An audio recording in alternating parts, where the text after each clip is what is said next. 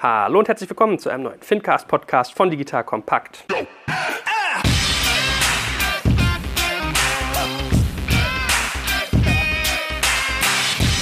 Mein Name ist Jörg Kaczmarek und ich bin wieder mit der Päpstin und dem Papst des Fintechs hier und beziehungsweise eigentlich ja Banking auf der einen Seite und Payment auf der anderen. Ne? Ihr seid das dynamische Duo quasi. Guten Morgen und herzlich willkommen. Guten Morgen, Joel. Guten Morgen, ihr beiden. Ich überlege, wir können ja mal wieder so einen kleinen Zwischensprint machen, dass wir nochmal erzählen, was wir eigentlich alle tun. Ja? Weil ich merke ja irgendwie immer, die Leute hören zwar zu und kennen dann schon was, aber es gibt auch mal ganz viele Neuansteiger. Deswegen lasst uns doch jeder noch mit einem Satz sagen, was ihr eigentlich genau macht. Ladies first. Okay, ich bin Miriam, bin schon seit langem im Payment und habe RatePay gegründet. Und bei RatePay bin ich Geschäftsführerin und verantwortlich für Marketing, Vertrieb und Innovation. Und der Gentleman? André Bajorat, Geschäftsführer von FIGO, einem regulierten Zahlungsinstitut aus Hamburg, was sich sehr mit dem Thema Banking APIs beschäftigt und lange schon in der Industrie und bei FIGO verantwortlich auch in der Tat für Vertrieb und für Produkt und nebenbei halt auch immer gerne auch Podcaster. Mittlerweile ist Podcasten ja irgendwie etwas, was nahezu jeder tut und wir machen das schon sehr lange, ne? Joel, du und wir von Payment und Banking ja auch und insofern finde ich ganz schön, dass da mittlerweile eine ganze Menge Leute nachkommen, weil wir trotzdem sozusagen immer noch auf der ersten Welle waren. Dass du reguliert bist, sagst du jetzt immer, ne? Das ist dein neues Ding jetzt, ne? ja, Regulierung ist so. Ich habe gestern Abend, die Katharina Schneider vom Handelsblatt hatte gestern Abend einen Artikel geschert. Die Gründer von Robinhood hatten ja gerade angefangen und wollten sehr einfach ein neues Konto launchen und haben einfach den Leuten ein Girokonto angeboten mit drei Prozent Verzinsung. So als erstes Produkt neben dem eigentlichen Trading-Konto. Und da hat dann auch die amerikanische Aufsicht plötzlich gesagt, nix da, ihr könnt nicht einfach mal eben ein Tagesgeldkonto mit Einlagen anbieten. Das wäre dann sozusagen von uns durch die Bankenaufsicht freizugeben. Und da merke ich dann auch so, okay, Regulierung und Aufsicht ist kein Hobby. Das ist mir gestern Abend so aufgefallen, als ich das dann gesehen ja. habe. Also insofern. Ja, wir sind auch reguliert. ja, aber man darf das ja mit einem gewissen Stolz sagen, weil man sich ja durch was durchgequält hat. Total. Deshalb sage ich es jetzt auch noch, ne, weil das ja noch, noch nicht mal ein halbes Jahr her ist. Es ist so ein bisschen so, wie wenn du halt Kinder bekommst, dann redest du am Anfang über Tage, dann über Wochen, dann über Monate und irgendwann sind es ja nur noch Jahre, wie die Kinder alt sind. Und so ist es wahrscheinlich jetzt auch, dass ich wahrscheinlich das erste Jahr immer noch darauf Wert lege, dass wir reguliert sind. Wahrscheinlich nach einem Jahr ist es dann irgendwie normal geworden. Und dann guckst du die Leute an und so, was, ihr seid nicht verreguliert? Ach, genau. Bitte. Gut, aber um mal den geneigten Hörer abzuholen, worum es heute eigentlich gehen soll. Wir reden über Kredite. Ja, deswegen könnte ich mir vorstellen, dass ganz viele Neuzuhörer auch reinhören, die jetzt hoffen, hier Geld einsammeln zu können. Dem ist natürlich nicht so. Also wir machen jetzt keine Kreditberatung, aber als Finanzthema, also im Bereich Fintech, sich das mal anzuschauen, sicherlich sehr, sehr spannend, weil halt auch sehr groß und sehr, sehr vielfältig. So, und vielleicht beginnen wir mal ganz bodenständig, indem wir als erstes mal einordnen, was für Kreditarten es eigentlich so gibt. Also der geneigte Bundesbürger kennt wahrscheinlich immer den Dispo-Kredit, ja, wenn das Konto überzogen ist, aber es gibt ja noch einige weitere mehr. Und dann können wir uns mal anschauen, wie das eigentlich bisher in der Online-Welt so abgedeckt ist. Also, wenn ihr mal munter reinwerft, was sind so Kreditarten, die ihr kennt und die aus Online-Sicht auch sinnvoll zu betrachten sind? Konsumentenkredit. Auf jeden Fall online in der Welt mit Sicherheit auch die Baufinanzierung. Überhaupt Investitionen, Zwischenfinanzierung. Konsumentenkredit und die Baufinanzierung sind mit Sicherheit diejenigen, die online irgendwie am besten bisher irgendwie angekommen sind. Und was du mittlerweile merkst, dass du halt nicht nur im B2C-Case, das sind ja vor allen Dingen Konsumenten- und Baufinanzierung, Kredite online hast, sondern dass du mittlerweile halt auch im Business-Bereich etwas hast. Und das sind dann Investitionskredite, Betriebsmittelkredite, Zwischenfinanzierung. Da gibt es mittlerweile Marktplätze, die auch angekommen sind. Können wir, glaube ich, nachher noch weiter drauf, drauf eingehen. Und dann unterscheidest du noch zweckgebunden, nicht zweckgebunden. Autokredite ist ja auch noch so ein großes Thema. Kleinkredite ist auch nochmal etwas unterschiedliche Schwellen, die auch unterschiedlich reguliert sind. Also ich meine, vielleicht können wir ja mal, damit wir versuchen, das mal festzunageln, dass der geneigte Hörer ein grobes Verständnis hat. Ab wann ist denn ein Kredit eigentlich ein Kredit? Weil streng genommen könnte ich ja hingehen und könnte sagen, auch was RatePay macht, ist irgendwie eine Form von Kredit, zumal man irgendwie eine Geldsumme quasi zur Verfügung gestellt bekommt und über Zeit abstottert. Du wirst wahrscheinlich leicht andere Definitionen davon haben, aber was macht denn ein Kredit aus? Also Geldbetrag bekommen und hinterher abgestückelt zurückzahlen wäre ja mal so der erste Baupfeiler. Genau, das ist das, was man eigentlich unter Kredit versteht. Aber ich muss von RatePay, muss auch ganz klar in der Regulierung sagen, wir sind kein Kreditgeber. Ja? Also was wir machen, wir bieten Ratenzahlungen an. Das ist ein Unterschied. Vor allem bieten wir auch nur die Abwicklung dieser Ratenzahlungen an, weil wir selber keinen Kredit vergeben. Und ich glaube, das ist ein großer Unterschied. Also einen Kredit vergeben darf heute im Wesentlichen nur eine Bank. Ja? Also wenn es darum geht, eben auch Einlagen und Zinsen und all diese Sachen hier zu akzeptieren. Und äh, wichtig ist auch noch, wenn man einen Kredit in Anspruch nimmt, muss man man sich legitimieren. Man muss sich da irgendwie ausweisen. Ja? Und deshalb ist das online schwierig. So was haben wir bei RatePay gemacht. Es gibt bei dem klassischen Kredit ein, sag jetzt mal, in den 60er Jahren, 70er Jahren hat Otto eigentlich da maßgeblich mal was vorangetrieben, weil es gab schon immer diesen klassischen Autokredit. Den Autohändler, die durften ihren Kunden die Möglichkeit geben, in Raten zu bezahlen. Das war also der Autokredit, der vom Handel getrieben war, gar nicht so sehr von den Banken. Und auf Basis dieses Autokredits hat damals auch Otto, und ich meine, es waren vielleicht auch noch andere, die sich dieses Recht erstritten haben, gerichtlich, dass sie eine sogenannte Händlerfinanzierung machen dürfen. Händlerfinanzierung heißt, ähnlich wie beim Autokredit, eben den Kunden die Möglichkeit geben, in Raten zu bezahlen. Das ist ein zweckgebundener Kredit, aber es ist eigentlich eine Ratenzahlung und ein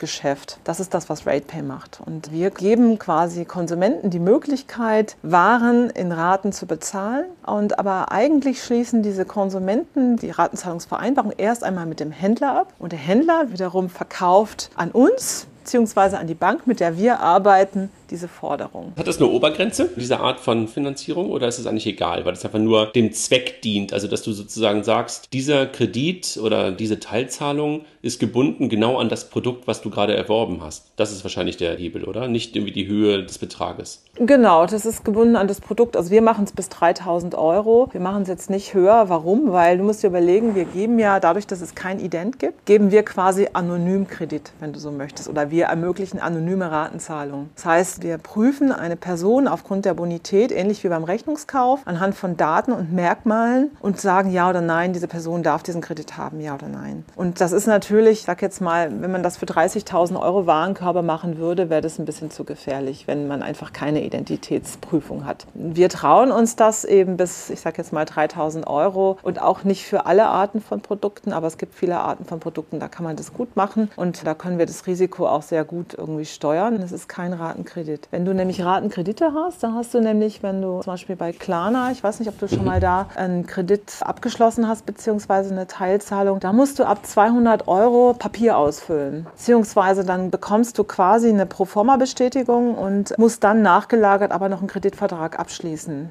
Gut, also André, ich lerne schon mal, wenn du dir jetzt hier so einen Curved Flatscreen kaufen willst, in 3 Meter mal 4 Meter, kannst du bei Miriam beißt du da auf Granit, da kriegst du keine Ratenzahlung. Das ist ja schon mal ein spannender Unterschied ne? zwischen Ratenzahlung und dem Kredit. Der Kredit ist ja wahrscheinlich meistens jedenfalls eigentlich losgelöst von dem eigentlichen Zweck, ne? außer eine Baufinanzierung. Genau. Aber eine Baufinanzierung meistens. ist dann wieder gekoppelt an eine Hypothek in der Regel und deshalb natürlich dann doch wieder auch an ein Ding sozusagen gekoppelt. Ne? Und das Dilemma der Banken als solches ist ja, dass man eben ab 200 Euro das nicht darf, ohne dass man auch, ich sag jetzt mal, wirklich einen Vertrag hat und dann eben auch diese Legitimierung hat. Das ist schon ein Dilemma. Aber wenn wir jetzt mal versuchen, uns sozusagen Bausteine rauszunehmen, was dieses Produkt ausmacht, also Zweckbindung, ja, nein, kann ein Faktor sein. Wir haben gesagt, die Bank als Faktor, der quasi besichert und ausgibt und der irgendwie regulieren muss, was dort eigentlich genau passiert. Legitimierung war ein Faktor. Gibt es sonst eigentlich irgendwie Faktoren, wo du sagen würdest, einen Kredit machen noch folgende drei Sachen aus, ansonsten ist es kein Kredit, sondern was weiß ich, was wir gerade hatten, zum Beispiel eine Ratenzahlung. Gibt es da noch irgendwelche Faktoren? Im Wesentlichen kannst du eigentlich so die Unterscheidung im Internet, also wenn man es jetzt rein mal online betrachtet, wie schließt du den Kredit ab, wenn man mal dahin geht. Du kannst also entweder den Kredit wirklich online abschließen, das kannst du mit einem Anbieter wie RatePay machen oder auch bei einem Online-Händler wie Otto. Oder es gibt auch noch ein paar Online-Händler, die das selber machen, die eben selber diese Händlerfinanzierung machen. Dort kannst du es komplett online abschließen, ohne jegliche Form von Medienbruch und ohne jegliche Form von Identifikation. Das ist vielleicht ein Merkmal. Dann hast du die Möglichkeit, einen klassischen Ratenkredit online abzuschließen über eine Bank direkt wie die Hanseatic Nummer als Beispiel oder die Santander, das sind große Absatzfinanzierer im Internet. Die sind zum Beispiel auch in Online-Shops eingebunden, wie beim Mediamarkt und Konsorten. Dort kannst du auch die Zahlart Absatzfinanzierung wählen, gehst dorthin und musst eine Antragsstrecke machen. Das kannst du inzwischen auch schon relativ online machen. Vor ein paar Jahren war das alles sehr offline, das hat sich deutlich gebessert. Du musst aber dort immer, und das ist eben wegen dieser Bankgeschichte, eine Legitimierung machen. Das heißt, du musst dann irgendwo den Prozess unterbrechen und heute so eine Art, ich sage jetzt mal, Web-Ident machen. Es führt aber leider dazu, dass dieser Prozess dann häufig unterbrochen wird und deshalb von der Conversion her, ehrlich gesagt, nicht so dolle ist. Weil es ist einfach so, online kaufen geht schnell, das muss innerhalb von Sekunden gehen, du machst ein paar Mal Klick und sobald du irgendwelche Fenster aufmachen musst, deinen Ausweis holen musst, den er hinhalten musst, dann ist da wieder der Prozess unterbrochen und die meisten Leute hören einfach auf. Also was wir gemerkt haben, wenn du es wirklich in Online-Prozesse integrieren willst, so als Schnellkredit auf dem Sofa, dann muss es es schnell gehen in zwei Sekunden und dann passt eigentlich keine Legitimierung.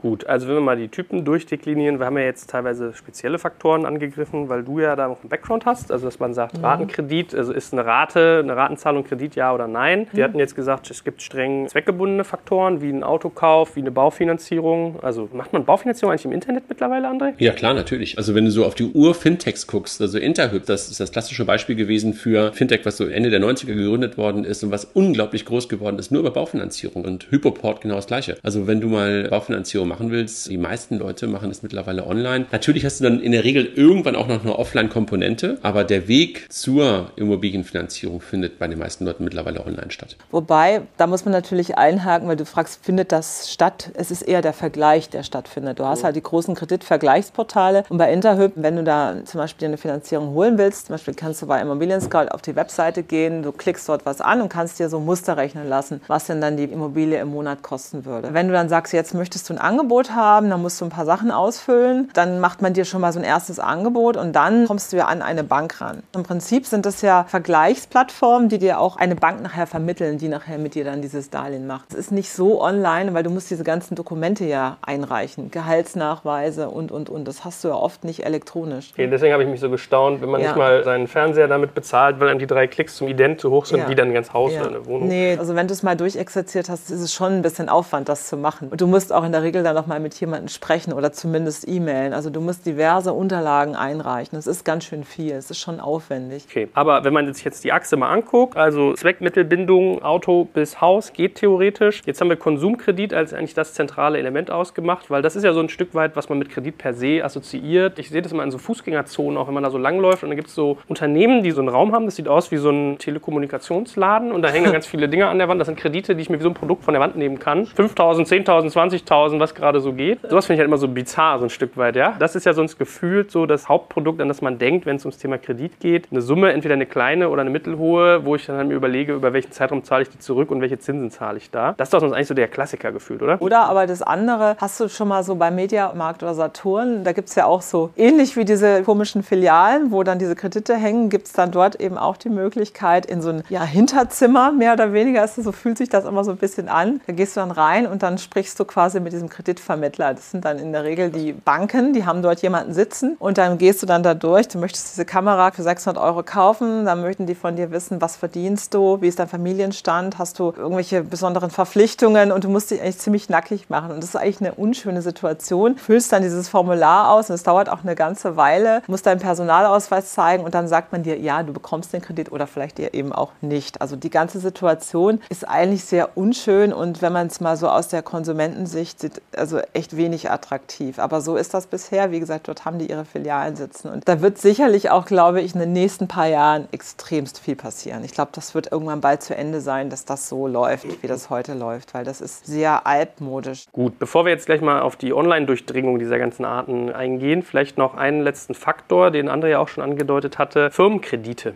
Also, das können ja manchmal Faktoren sogar sein, ein Stück weit vielleicht, also ich, ob Factoring da nicht sogar auch reinzählen würde. Mhm wenn du willst, ja, im weiteren Sinne bestimmt, ja. Ja, und ansonsten aber eigentlich so der Klassiker Zwischenfinanzierung von irgendwie, weiß ich mal, ein Wachstumsprojekt, braucht Geld, kann aufzeigen, wie die Perspektive ist. Das wäre sonst auch noch so ein Faktor. Habt ihr euch mit sowas mal auseinandergesetzt? Firmenkredite? Du hattest am Anfang vor allen Dingen B2C-Modelle und jetzt sind es mehr, mehr und mehr B2B-Modelle. Und Factoring ist im weitesten Sinne, könnte man das auch darunter fassen. Ich hatte das jetzt irgendwie so gedanklich erstmal hier rausgelassen beim typischen Kreditthema. Aber du hast in der Tat mittlerweile im B2B-Bereich halt Anbieter, die ähnlich wie das, was Miriam gerade bei Scout und bei Interhyp und Hyperport gesagt hat, gleich agieren, ne? als Art Marktplatz, um dann wieder Betriebsmittel und Firmenfinanzierung zu ermöglichen. Also du hast da keinen klassischen Anbieter, der wirklich direkt online diese ganzen Sachen wirklich als Kredit anbietet, aber Marktplätze sind halt dort auch absolute Treiber dieser Veränderungen, auch im Firmenkundenbereich.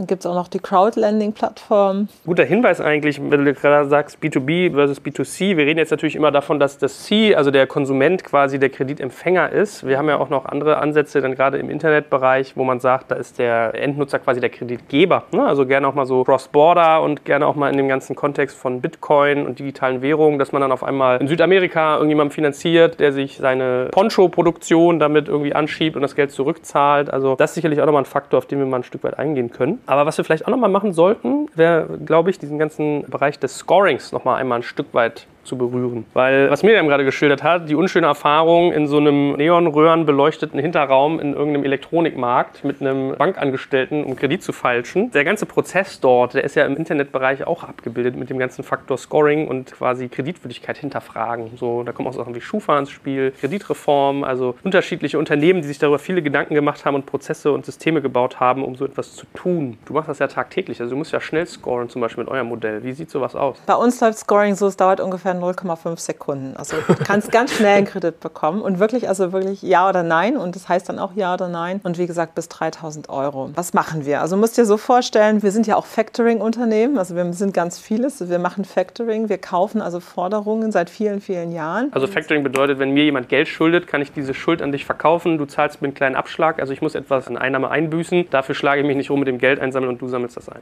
Ja, so genau, so ungefähr. Also bei uns heißt Factoring halt, wir machen mit den Händlern Verträge, wir sind quasi für deren Zahlungsverkehr verantwortlich, machen für die Rechnung, Rate, Teilzahlung, garantieren denen, dass die das Geld bekommen nach kurzer Zeit und je nachdem, wie kurz die Zeit ist, wenn die zum Beispiel sagen, ich brauche am Tag zwei das Geld, wir haben ja dann noch lange nicht die Gelder von den Endkunden, die eingezahlt haben, dann müssen wir ja auch eine Art Zwischenfinanzierung für die Firma machen. Also wir sind zum Teil sogar auch Zwischenfinanzierer, um einfach Liquidität bereitzustellen. Aber darum geht es gar nicht jetzt. Was ich damit sagen wollte, wir haben eben sehr viel eigene Kundendaten, weil wir diese Forderungen kaufen und wir selber können eben diese Kundendaten zum Zwecke der Bonitätsprüfung bei uns natürlich immer wieder nutzen und auch darauf referenzieren. Das hilft uns eben im Scoring immer besser zu werden. Ja, das ist die eine Seite. Die andere Seite ist, ich habe eben gesagt, wir können keine Identitätsprüfung machen, die machen wir nicht. Dadurch, dass wir es anonym machen, müssen wir uns ja alle möglichen tollen Sachen überlegen, die wir machen, warum wir glauben, dass diese Person auch diese Person ist und diese Wahrscheinlichkeit da eben größer wird, dass diese Person auch diese Person ist. Das heißt, wir machen Machine Learning, um zu checken, glauben wir, das sind komische Transaktionen, die da vorgehen. Ist dieser Warenkorb, passt der nicht zu dem Händler? Hat der irgendwie was drin, was normalerweise dort nicht drin ist? Dann gucken wir, sind das zum Teil Wegwerf-E-Mail-Adressen? Sind das E-Mail-Adressen, die schon mal bei anderen Transaktionen verwendet worden sind? Sind da Merkmale in dieser Transaktion, die wir schon mal betrügerisch festgestellt haben an anderen Transaktionen? Dann machen wir Device-Tracking, also wir gucken auf Geräte. Geräte darf man eben übergreifend nutzen, weil das sind keine personengebundenen Daten.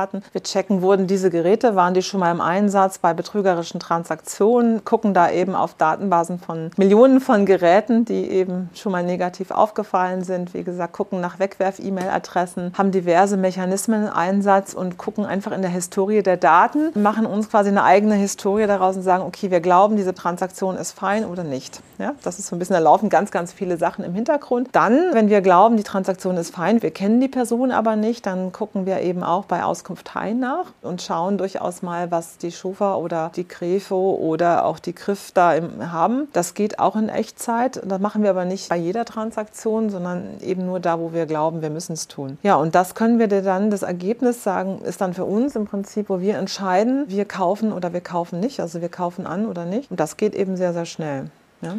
Und ich sage mal so, Betrug im Internet, da hatten wir ja auch schon mal ein Thema, ist eins unserer Kernthemen. Und wir müssen fast täglich die Settings umstellen bei unseren Maschinen. So dass wir quasi alles, was wir lernen, was wir wieder neue Erkenntnis bekommen haben, was komisch war, das wird dann quasi wieder umgestellt und eingestellt und dass es beim nächsten Mal nicht mehr passiert. Ja? Ich glaube, Joel, wenn ich einmal kurz einhaken darf und ein bisschen gerade deine Rolle übernehme. Ich glaube, das, was Miriam gerade beschrieben hat, ist, glaube ich, einer der Gründe dafür, warum Kredite so gut online und so gut auch von neuen Plattformen Playern angeboten werden können. Technologie ist der Treiber davon und Vergleichbarkeit ist, glaube ich, ein großer Treiber davon. Und die klassischen Anbieter, wo Kredite normalerweise früher vergeben worden sind bei den Banken, sind in dieser Online-Welt in Teilen noch nicht so gut angekommen, also mit Ausnahmen wie einer Easy Credit vielleicht, die es halt neue Player, wie Miriam sie gerade beschrieben hat, sind. Und insofern ist das Modell, was du ja vor allen Dingen online siehst, ja auch eins in der Regel, was auf Vermittlung basiert und nicht auf eigenen Krediten. Nur die Vermittlung gepaart mit einer Risikoeinschätzung, die du halt vorweg selber vornimmst. Und das halt über die Technologien, die Miriam gerade geschrieben hat. Also ein gutes Scoring, ein gutes Onboarding. Und dann vermittelst du halt diesen Kunden inklusive dieser ganzen Informationen, die du schon vorher eingesammelt hast, auf deinem Marktplatz weiter an den eigentlichen Kreditgeber. Und der hat viel weniger Arbeit damit, hat natürlich ein Stück weit von der Wertschöpfung abgegeben, zahlt Vermittlungsprovisionen, aber dann ist es halt für den Kunden auch super einfach, dann bei dieser Bank den Abschluss zu machen, weil er halt schon ganz, ganz viele Daten und Informationen vorher bei dem Vermittler eingegeben hat. Ne? Und da sind, glaube ich, die Vermittler teilweise, deshalb lebt das, glaube ich, auch so gut, besser aufgestellt technologisch, als es teilweise die klassischen Kreditgeber sind.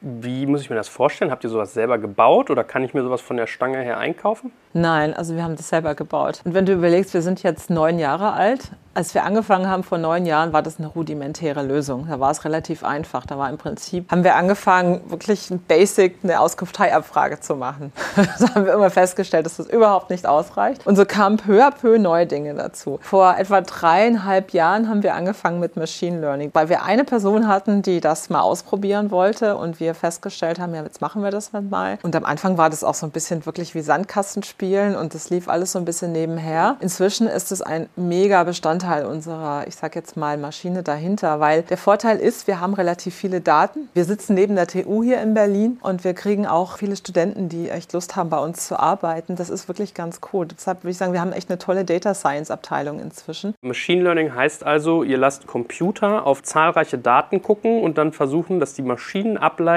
was für Faktoren zeichnen jetzt die Fraud-Fälle aus? Also wo ihr hinterher wusstet, da wurde nicht gezahlt, da war ein Betrug mhm. irgendwie im Spiel. Gibt es da irgendwie Merkmale, die die Maschine entdeckt und vielleicht miteinander verknüpft, die man als Mensch gar nicht sieht auf den ersten Blick? Ja, die sehen die Menschen auch, aber die sehen die Menschen lange nicht so schnell und nicht in der, also es geht einfach nicht so schnell. Wenn du viele, viele Datensätze hast, weil wir haben ja nicht nur zehn Transaktionen am Tag, wenn da Hunderttausende durchlaufen und davon sind dann eben ein paar hundert falsches, filter die mal raus als Mensch ja, und such mhm. das mal raus. Das geht eigentlich gar nicht. Die Maschine erkennt dann quasi Zusammenhänge. Zum Beispiel sieht, okay, Telefonnummer, Adressen, Schreibweisen, was sind typische Schreibweisen, E-Mail-Adressen. So findet das ist einfach das System wieder. Aber auch so Verhaltensweisen, zum Beispiel besondere Merkmale, IP-Adresse aus diesem Land kombiniert mit der Uhrzeit, kombiniert mit Warenkörben oder bestimmte Marken, ja, auf die dann Alerts, wir machen ja E-Commerce und du hast halt im Bekleidungsbereich, ist es so, dass manche Marken plötzlich sehr, sehr affin sind für Betrüger. Wir hatten zum Beispiel Wellen mit diesen Fit-Armbändern. Ja, das ist jetzt wieder abgeebbt, aber es war teilweise diese Garmin-Armbänder, ja, wo du dann einfach guckst, auch so von Statistiken, welche Marken sind jetzt besonders anfällig. Diese Transaktionen werden quasi, wenn du es so möchtest, mit besonderen Punkten behaftet, die eben als risikoreich angesehen werden. Und wir haben dann so ein System, was dann sagt, okay, hier schneide ich ab, da lasse ich durch. Das Gute ist eben, das Machine Learning erkennt eben diese Sachen sehr schnell, diese Muster, kann dann lernen, anhand dieser Muster quasi Neueinstellungen zu bilden. Ja, und wie gucken wir beim nächsten Mal anhand von dem, was wir gelernt haben, was wissen wir beim nächsten Mal besser? Ich sage jetzt mal, das große Ding ist natürlich immer, dem Betrüger auf der Spur zu sein. Ja? Und oft sind die schneller, leider.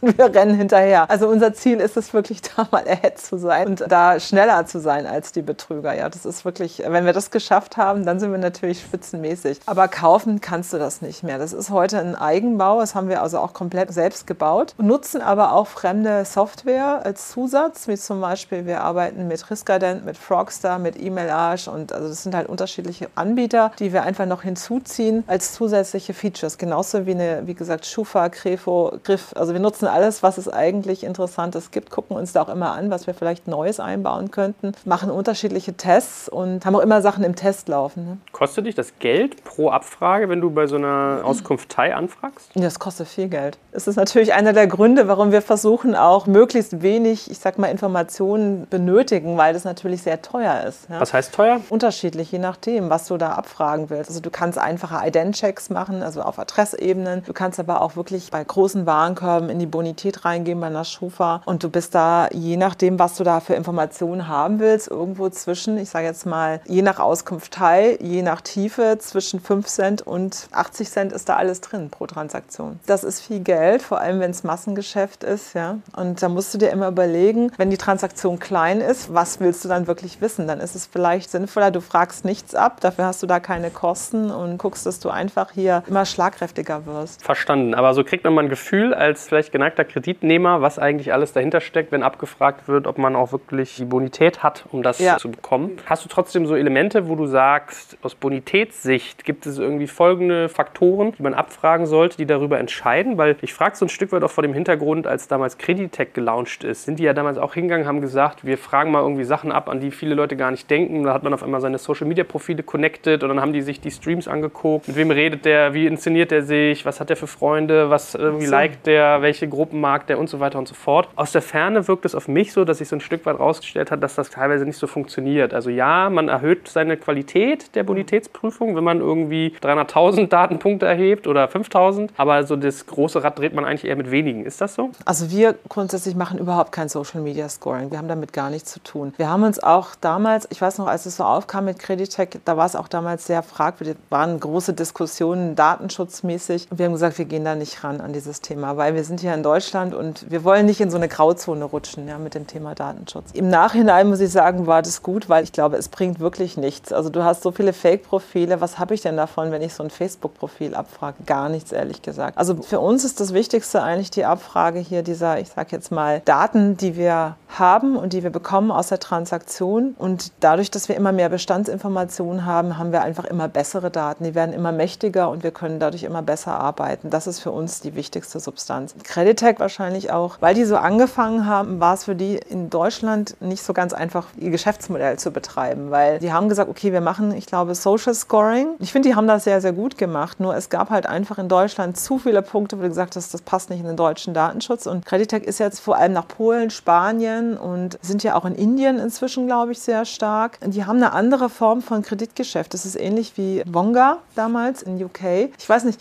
kanntest du in den Fernsehzeitungen, ich habe immer als Kind was, so Fernsehzeitungen angeguckt, TV hören und sehen, hat meine Eltern immer, da war immer so Kredit ohne Schufa und da waren immer so Anzeigen so für so Kredite. Ja, das ist für mich so ein bisschen diese Welt der Kredite. Und du hast natürlich auch, die machen ein anderes Scoring, das ist ein Social Scoring und das ist auch, wie sich das verbreitet, aber die haben auch ganz andere Zinsen. Ja, die Zinsen, die verlangt werden, die sind in Deutschland, wären die sehr schwierig. Wenn du das versuchen würdest, hier im Markt zu etablieren, hättest du wahrscheinlich sehr schnell den Verbraucherschutz irgendwie an der Hacke und würdest dann durch den Kakao gezogen werden, weil du hier nicht so unterwegs bist, dass es compliant ist mit dem deutschen Verbraucherschutz. Es ist eine andere Form von Kredit. Ja. Mhm. Aber ich will nicht sagen, dass die das schlecht machen. Also ich finde, die haben ein sehr intelligentes Portal. Es ist auch sehr, sehr schnell, aber es ist wiederum eine andere Klientel, die da angesprochen wird. Und da geht es wirklich, glaube ich, mehr um Social Scoring. Okay, aber ich will es mal verstehen. Wenn du sagst, die Transaktionsdaten, die ihr bekommt, entscheiden darüber, ob ihr einen Kredit vergibt. Was für Daten sind das konkret? Machen die irgendwie ihr Konto auf und du kannst die Transaktion auf dem Konto sehen? Sagen die dir Infos, was sie verdienen? Was kriegst du da von denen? Also, wie gesagt, bei uns sind es ja nur kleine Kredite und ich bekomme die Warenkorbinformationen, damit ich weiß, was derjenige eingekauft hat, was ist da drin. Ich kann eben die Adresse sehen, ich kann das Geburtsdatum sehen und die E-Mail-Adresse. Das sind die Daten, die ich habe. Und mit diesen Daten arbeite ich. Also es sind eigentlich Daten, die du sowieso eigentlich überall preisgibst und deshalb ist das vielleicht, was wir machen, auch so interessant, weil es so schnell geht. Du musst dich nirgendwo anmelden, es gibt kein Wallet oder sowas, es gibt kein Login. Das heißt, du gehst in den Checkout mit deinem Warenkorb und du hast einfach die Daten, die du für den Versand eingegeben hast. Das Einzige, was wir zusätzlich haben wollen, ist das Geburtsdatum. So, anhand dieser Daten machen wir einen Check und sagen ja oder nein. Wie gesagt, wir machen das nicht für Warenkörbe über 3000 Euro. Wir machen das eher, unser durchschnittliches Kreditbetrag pro Transaktion ist irgendwo so bei ein paar hundert Euro. Das sind also keine Großkredite. Das ist das Regal, was du dir sonntags online einkaufst. Das sind die Spielsachen bei MyToys. Das ist eine Handtasche. Das sind also solche Konsumprodukte. Das fragst du jetzt bestimmt auch. Was sind denn die Zinsen bei euch? Die Zinsen, die liegen bei uns zwischen, ich sage jetzt mal unterschiedlich, je nach Online-Händler zwischen 9 und 11 Prozent. Das hört sich auch erstmal teuer an. Du nix, ja, gebe mhm. ich dir auch recht. Es ist aber im Prinzip ja nichts anderes, wie wenn du in dein Dispo gehst und dein Konto überziehst. Dann bist du bei genau solchen Gebühren. André, kannst du die Bankseite mal spiegeln, wie da eigentlich sagen Bonität gedacht wird bei Krediten? Kann ich ehrlich gesagt gar nicht so sehr. Also wie wurde früher die Bonität gespiegelt, indem du halt denjenigen kanntest. Das war ja ganz normal, ne? Du bist sozusagen in die Filiale gegangen, du warst bekannt und hast einen Kredit bekommen oder nicht. Und dann wurde natürlich irgendwann das eigene Konto zugrunde genommen, als es noch das Thema Hausbank gab. Und dort wurde das Thema Bonität genauso gespielt, dass du halt das Girokonto und möglicherweise eine Immobilie, was aber alles sozusagen bei der Hausbank war, dir angeguckt hast und geguckt hast, ob derjenige sozusagen gut war für einen weiteren Kredit. Das ist immer dann leicht, wenn du halt einen Komplettblick über den Kunden hast. Das hat sich aber natürlich mittlerweile verschoben und insofern, das hatte ich ja vorhin schon mal angedeutet, kommt es halt heute darauf an, dass du halt auch einen eher anonymen Kunden, mit dem du keine langjährige Beziehung hast, vernünftig einordnen kannst, scoren kannst, kann man auch irgendwie neudeutsch dazu sagen. Und das ist etwas, was mittlerweile halt von den Banken auch angefangen wird, besser zu verstehen, aber was vor allen Dingen von neuen Playern halt gut gemacht wird und daher sind diese Marktplätze im E-Commerce und online halt so groß geworden für Kredite Kredite, weil die halt genau dieses Scoring, diese Vorprüfung, ist der Kunde gut für diesen Kredit, sehr gut übernehmen und den Banken sehr viel Arbeit in der Hinsicht abnehmen. Und dort wird es sehr, sehr häufig mit dem gemacht, was wir Blick ins Konto nennen, dass du halt dein Gehaltskonto als Grundlage für ein Scoring gepaart mit so etwas wie einer Schufa-Abfrage, mit einer Krefo-Abfrage nimmst, um daraufhin dann eine Bonität herzustellen. Und da ist weiterhin, du hattest vorhin nach den Social-Media-Daten und anderen Profilen gefragt. Auch da hatte ich mal mit dem Sebastian Diemer ähm, schon mal drüber gesprochen. Er sagte dann irgendwann auch, 98 Prozent der relevanten Daten für einen Kredit liegen halt in der Regel im Gehaltskonto oder auf der Kreditkarte. Und das ist halt weiterhin die wichtigste Informationsquelle, die du eigentlich in der Regel haben kannst, ist das Gehaltskonto eines potenziellen Kreditnehmers, um daraufhin dann festzustellen, was hat der denn eigentlich im Monat über oder nicht über? Was sind eigentlich seine Einnahmen? Was hat er? Hat er möglicherweise einen dauerhaften Job? Ist er möglicherweise Freelancer? Hat er möglicherweise Kindergeld? Kriegt er sonst noch irgendwelche dauerhaften Einnahmen oder wiederkehrenden Einnahmen? Welche Ausgaben hat er denn überhaupt? Und in der Regel erkennst du das ja genau auf dem Konto. Das ist natürlich nicht so relevant für Dinge, die Miriam gerade beschrieben hat, die im E-Commerce irgendwo stattfinden. Also für einen Kauf von 200 Euro, von 300 Euro sind diese ganzen Informationen dann auch möglicherweise nicht die relevantesten. Aber wenn es halt etwas größer wird, wenn die Kreditgrößen steigen, also wenn du ein Auto kaufen willst oder wenn du halt ein Haus kaufen willst oder wenn du halt wirklich einen richtigen Konsumentenkredit, der nicht zweckgebunden ist, haben möchtest, sind natürlich diese Informationen super, super wichtig. Und wenn du halt diese Beziehung zum Kunden nicht selber hast, so wie es früher bei jeder Bank halt der Fall war, dann ist es halt wichtig, dass du halt diese Informationen auf dem anderen Wege bekommst und dafür ist der Blick ins Konto, glaube ich, heute immer noch genauso wichtig, wie es früher war, nur heute musst du ihn dann anders bekommen. Ja, und das ist natürlich PSD2, ist natürlich da super interessant. Ich warte ja ehrlich gesagt so auf diesen Player, der kommt. Ich habe ja ein mobiles Konto, also derjenige, der quasi ein mobiles Konto hat, wo du aus diesem mobilen Konto heraus dann gleich den Kredit beantragen könntest. Das glaube ich, das wird kommen in den nächsten Jahren. Der ist dann auch sofort verfügbar, weil du eben dann diese Checks alle machen kannst im Hintergrund. Na, dann gehen wir doch mal den Sprung ins Internet jetzt, also wagen wir den doch mal. Was würdet ihr denn sagen, wie oder in welcher Form sind Kredite in der Online-Welt bisher angekommen? Angekommen sind sie halt ganz am Anfang halt vor allen Dingen als Vergleichsplattform, als Vermittlungsplattform und ich glaube so die Ur-Fintechs, wo das Thema Kredite schon eine Rolle spielte, wenn wir mal auf Deutschland gucken, waren wahrscheinlich Check24 und Verybox ein bisschen nachher und dann halt für das Thema Immobilienfinanzierung Interhyp und Hyperport. Ne? Alles so gegründet Ende der 90er, Anfang der 2000er. Das waren so die ersten, die ich so als Online-Kredit Vermittler in jegliche Richtung sehen würde. Und so hat es, glaube ich, angefangen, dieses Modell. Und alle vier sind keine eigenen Kreditanbieter, sondern alle vier sind ganz plump gesagt Lead Generation Vermittler. So hat es angefangen. Genau, so hat es angefangen. Und aber was schon interessant ist, also ich glaube, wenn man jetzt eben das Jetzt betrachtet, es gibt diese Lead Generation Vermittler, es gibt die Anbieter wie RayPay, wie Klarna, der Online-Ratenzahlung, ja, wo mhm. es wirklich online geht. Aber es gibt noch nicht den wirklichen Online-Kredit. Absolut. Der ist noch nicht also, da. Da hast du wieder die Herausforderung. Du hast ihn schon bei Banken. Also du hast so etwas wie eine Teambank, also mit dem Easy Credit, ein Produkt der Volks- und Raiffeisenbanken. Dort hast du wirklich einen Online-Kredit. Ja, also den kannst du schon abschließen. Du kannst auch bei Number26 in der App einen Online-Kredit abschließen, aber das ist in der Regel halt gekoppelt an eine Bank. Genau. Ja. Aber du hast nicht den neuen Player, der sich wirklich nur auf dieses Thema stürzt, was du gerade angesprochen hast. Ja. Den gibt es in der Tat noch nicht, sondern eigentlich alle, über die wir sprechen, sind entweder halt Kreditvermittler im Prozess, also im Prozess eines Kaufens, so wie RatePay, so wie Klarna, oder sie sind Marktplätze. Smava, AuxMoney, Finanzcheck, FinCompare, Compeon und dann hast du halt nicht in Deutschland unterwegs, die Jungs beim Creditech, die halt eine ganz andere Situation noch haben. Ne? Die vermitteln wirklich eigene Kredite aufs eigene Buch, machen das aber halt nicht in Deutschland, sondern machen das halt wirklich nur außerhalb von Deutschland, weil sie halt dort Zinsen verlangen, die halt in Deutschland nicht möglich wären.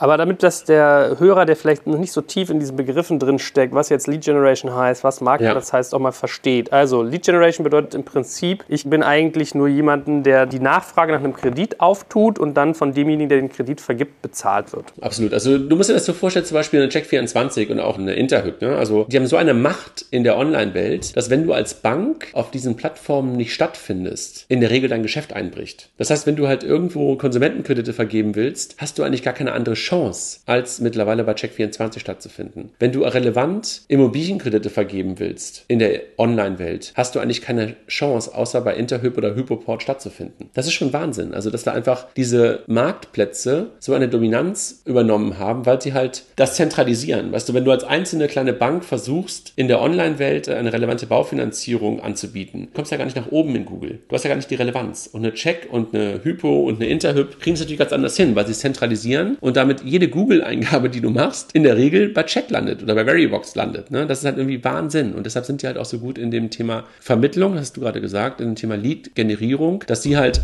zentral der Trichter sind. Ne? Du kannst dir das vorstellen wie einen riesengroßen Trichter, wo am Anfang halt irgendwie jemand nach einer Immobilienfinanzierung sucht. Das tust du bei Google, meistens jedenfalls, wenn du online unterwegs bist. Und so landest du sofort bei denen in Deutschland. Und dann machen die den Filter immer enger, indem sie halt deine Anfrage versuchen zu klassifizieren. Was willst du überhaupt? Wo bist du überhaupt? Und dich dann halt weitergeben. Also ein bisschen so, als wenn es irgendwie zwei, drei Basare gäbe, auf denen die ganzen Kreditvergeber stehen und mhm. alle Straßen führen eigentlich nur zu diesen zwei, drei Basaren hin. So kann man sich das vorstellen. Ja. Absolut. Absolut. Aber jetzt würde man sich ja die Frage stellen, warum ist es denn eigentlich so, dass die Banken das nicht selbst tun? Dass die Banken sich ihr Portal aufbauen im Web und sozusagen online basiert so einen Kredit vergeben oder dass man umgekehrt vielleicht sogar darüber nachdenkt, als Check24 eine Eigenmarke im Bereich Kredit zu machen und zu sagen, oh guck mal, ich habe jetzt eine Banklizenz und wenn du den Check24-Kredit nimmst, ist das nochmal attraktiver, weil XYZ. Das glaube ich eher. So. Also das wäre eher eine logische Konsequenz manchmal. Dass die Banken jetzt nochmal anfangen, Portale zu werden, das ist ja wieder die Technologiekompetenz. Ja? Ich glaube, das ist einfach da sind sie jetzt auch ein bisschen spät. Ich meine, die gibt es ja jetzt auch schon eine ganze Weile, die Portale, und die haben sich ganz schön weiterentwickelt. Ja? Wenn jetzt irgendwie die Banken kommen, jetzt die Sparkasse kommen, ich mache jetzt ein Portal für Kreditvergleich. Diese Neutralität würde ihnen ja auch heute dann wahrscheinlich niemand abnehmen, oder?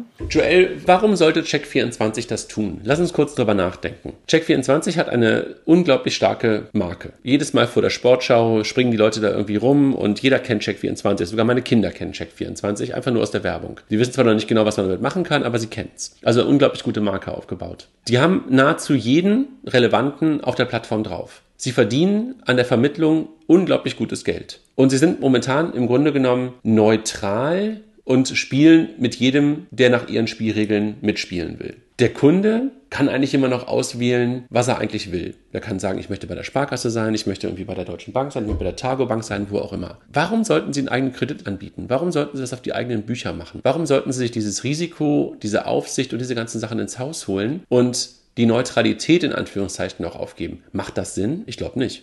Ja, es schafft sicherlich auch Komplexität ne? mhm. und mehr Druck. Also das andere Modell ist sozusagen more asset light und hat weniger Prozesskomplexität drin, keine Frage. Genau, und Prozesse übernehmen sie zum großen Teil. Das heißt, die Stickiness in so einem Modell wie bei der Check oder auch bei anderen, lass uns nicht so am Check-Thema festhalten, die sind ja nicht nur ein blöder Überleiter von Leads, sondern die übernehmen, das hatte ich vorhin versucht schon zu sagen, übernehmen ja auch viele, viele Aufgaben in der Klassifizierung von Kunden, in der Bewertung von Kunden und übernehmen halt ganz, ganz viele Bereiche, die ansonsten halt vom eigenen eigentlichen Kreditgeber gemacht werden müssten. Das heißt, du bist schon auch echt tief in der Wertschöpfung drin. Also du bist nicht nur einfach eine austauschbare Webseite, die einfach wirklich nur einen reinen Lead vermittelt. Das ist schon ein bisschen mehr. Aber erklär uns mal, warum haben die Banken das Thema denn nie angegangen? Also wenn man eigentlich sagt, so Girokonto und Kredit sind gefühlt die beiden wichtigsten Endkundenprodukte einer Bank, warum gab es da nie Ansätze, das mal dezidiert im Online-Bereich ich glaube, dass das Thema Kredit deshalb nicht so richtig angegangen worden sind, weil halt wie so häufig Banken am Anfang gedacht haben, das Internet ist ein Schnupfen und geht wieder weg. Und das hat halt dazu geführt, dass diese Dinge wie Check24 und auch eine Hyperport und Interhyp und sowas so groß geworden sind. Und damit haben die plötzlich eine Dominanz aufgebaut, das habe ich vorhin schon mal versucht zu sagen, und damit auch den Trichter so früh so breit machen können, dass es danach unglaublich schwer wurde, für einzelne Institute in diesem Markt Fuß zu fassen. Du hast ja ein paar, die machen das richtig gut eine Targo-Bank in bestimmten Bereichen, eine Santander in bestimmten Bereichen, machen ja sehr gut Kreditgeschäft. Und es gibt halt auch so ein paar Spezialbanken wie die Commerz Finance zum Beispiel, die machen das auch teilweise in der Absatzfinanzierung ganz gut. Aber so richtig zentral als Portal, als neutrales Portal hat natürlich keiner aufgebaut. Weil Banken ja immer gesagt haben, ich will meinen eigenen Kredit vermitteln und dann bist du natürlich, der Trichter ist viel kleiner. Und damit ist deine Relevanz in der Online-Welt viel geringer. Und insofern glaube ich, ein bisschen der Zug, der ist niemals abgefahren, aber du musst schon ziemlich irgendwie aufholen, wenn du als Bank jetzt nochmal in das Thema einsteigen wolltest. Meine Sicht auf das Thema. Zu spät. Und zu klein als einzelnes Institut. So, bevor wir dann vielleicht auch mal ein Stück weit aufarbeiten, was denn eigentlich Kredite stark macht oder was sie attraktiv macht, um sie online abzubilden, sollten wir nochmal unseren Exkurs von Wön wieder aufgreifen. Die firmenbasierten Kredite, also die Zwischenfinanzierung, die Factoring-Anbieter dieser Welt. Da gibt es ja auch viel Bewegung im Markt. Also mhm. ähm, der Kollege Lieber macht es ja jetzt nicht mehr, ja, aber bisher hat er ja auch so ein bezahlt.de-finata gemacht. Ja, der will ja jetzt wieder mit richtigen Männern unterwegs sein und äh, Ladies, ne, in Frankfurt. Hm.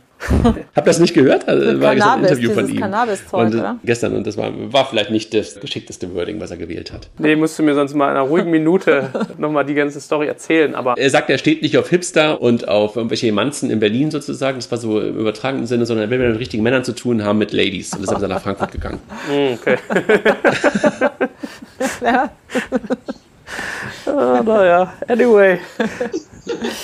Langweilig wird es um ihn nicht, aber wenn man sich sowas anguckt wie Finata bzw. bezahlt.de oder Billy, also da gibt es ja durchaus Bewegungen im Bereich Factoring und es gibt auch sicherlich den einen oder anderen, der sich auf das Firmenthema per se konzentriert. Was seht ihr da so am Markt, was Kredite wirklich angeht, ganz konkret, Zwischenfinanzierung etc.? Ja, da glaube ich, dass sowas wie eine FinCompare und eine Compeon einfach einen sehr, sehr guten Job machen. Also die machen eigentlich nichts anderes als Mittelstandsfinanzierung, Überbrückungsfinanzierung, Working Capital zugänglich zu machen in der Online-Welt. Ne? Also früher bist du halt irgendwie als Mittelständler zu einer lokalen Bank gegangen, hast versucht, das irgendwie zu überbrücken. Und das versuchen die halt mittlerweile auch in die Online-Welt zu bringen und versuchen auch da die Prozesse zu vereinfachen, weil das ist ja im Firmenkundenbereich noch viel, viel übler, was du alles einbringen musst. Ja, Miriam hat ja gerade gesagt, dass die eigentlich nur Dinge prüft, die für den Kauf relevant sind, also das Gerät und so weiter und den Warenkorb. Für den richtigen Kredit guckst du natürlich nochmal ins Konto und als richtiger Firmenkunde, nicht nur als Freiberufler, musst du ja viel, viel mehr Dinge einbringen, deine BWA und all den ganzen Kram. Und das versuchen die halt irgendwie auch in den Online-Prozess weitestgehend zu überführen und vermitteln dann halt halt an teilweise wieder die regionalen Sparkassen oder regionalen Volksbanken oder Hypovereinsbanken und was auch immer. Aber plötzlich ist es dir halt möglich, als Mittelständler in Brandenburg halt auch mit einer kleinen Bank in Bayern oder in Baden-Württemberg den Kredit abzuschließen. Und so wird sozusagen dieses sehr lokale Geschäft plötzlich auch in die Breite gebracht und den Leuten besser zugänglich gemacht. Also da finde ich, machen, wie gesagt, ein FinCompare, eine Compare einen sehr, sehr guten Job. Das ist der eine Bereich, Marktplatz für dieses Thema. Und die anderen, die du gerade schon angesprochen hast, Finiata, bezahlt.de, Billy, Factoring-Anbieter, die gehen halt aus meiner Perspektive den Trend mit, der halt darin besteht, dass immer mehr Leute Freelancer sind, Freiberufler sind, die aber dann teilweise auch wieder für große Unternehmen arbeiten, die teilweise echt üble Zahlungsstile haben und die insofern dann halt ihre Forderungen an diese Anbieter übermitteln und dann von denen halt sozusagen mit einem Abschlag im Voraus das Geld bezahlt bekommen. Und da finde ich, machen halt eine Billy und die du auch schon gesagt hast, eine bezahlt einfach auch einen guten Job, dass die halt auf diese mehr und mehr größer werdende Zielgruppe der Freiberufler und Small Medium Businesses eingehen und deren Bedürfnisse decken. Gut. Abschließend, was ist eigentlich attraktiv an einem Kredit aus Digitalsicht? Also warum funktioniert es, das digital gut abzubilden?